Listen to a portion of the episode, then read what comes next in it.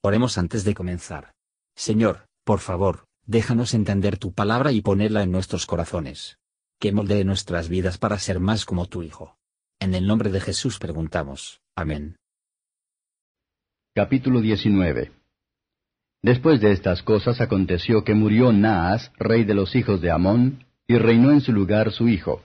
Y dijo David, Haré misericordia con Anán, hijo de Naas, porque también su padre hizo conmigo misericordia. Así David envió embajadores que lo consolasen de la muerte de su padre. Mas venidos los siervos de David en la tierra de los hijos de Amón, a Anán, para consolarle, los príncipes de los hijos de Amón dijeron a Anán, ¿A tu parecer honra David a tu padre que te ha enviado consoladores? ¿No vienen antes sus siervos a ti para escudriñar e inquirir y reconocer la tierra? Entonces Anán tomó los siervos de David y rapólos y cortóles los vestidos por medio hasta las nalgas y despachólos. Fuéronse pues y dada que fue la nueva a David de aquellos varones, él envió a recibirlos porque estaban muy afrentados.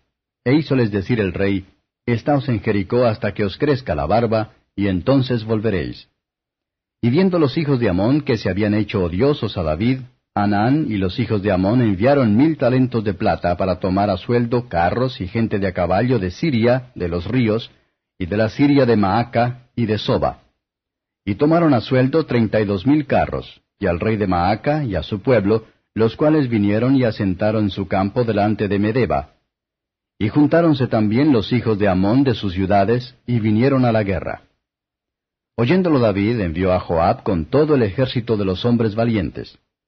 Y los hijos de Amón salieron y ordenaron su tropa a la entrada de la ciudad, y los reyes que habían venido estaban por sí en el campo. Y viendo Joab que la haz de la batalla estaba contra él delante y a las espaldas, escogió de todos los más aventajados que había en Israel, y ordenó su escuadrón contra los siros. Puso luego el resto de la gente en mano de Abisai su hermano, ordenándolos en batalla contra los amonitas. Y dijo, Si los siros fueren más fuertes que yo, tú me salvarás. Y si los amonitas fueren más fuertes que tú, yo te salvaré. Esfuérzate y esforcémonos por nuestro pueblo y por las ciudades de nuestro Dios. Y haga Jehová lo que bien le pareciere. Acercóse luego Joab y el pueblo que tenía consigo para pelear contra los siros, mas ellos huyeron delante de él. Y los hijos de Amón, viendo que los siros habían huido, huyeron también ellos delante de Abisai su hermano, y entráronse en la ciudad. Entonces Joab se volvió a Jerusalén. Y viendo los siros que habían caído delante de Israel, enviaron embajadores y trajeron a los siros que estaban de la otra parte del río, cuyo capitán era Sofac, general del ejército de Adarecer. Luego que fue dado aviso a David, juntó a todo Israel, y pasando el Jordán vino a ellos, y ordenó contra ellos su ejército. Y como David hubo ordenado su tropa contra ellos, pelearon con él los siros. Mas el Ciro huyó delante de Israel, y mató David de los Ciros siete mil hombres de los carros y cuarenta mil hombres de a pie. Asimismo mató a Sofac, general del ejército.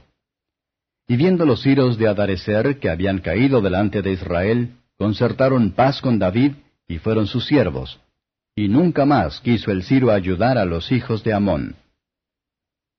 Comentario de Matthew Henry Primero Crónicas capítulo 19. La historia se repite aquí lo que se lee segundo Samuel 10 La única seguridad de los pecadores consiste en someter al Señor, buscando la paz con Él, y volviéndose a sus siervos. Vamos a ayudarse mutuamente en una buena causa, pero vamos a temer que, si bien de instrumentos de bien a los demás, deberíamos estar destituidos de la salvación, a través de la incredulidad y el pecado. Gracias por escuchar y si te gustó esto, suscríbete y considera darle me gusta a mi página de Facebook y únete a mi grupo Jesús Answers Prayer.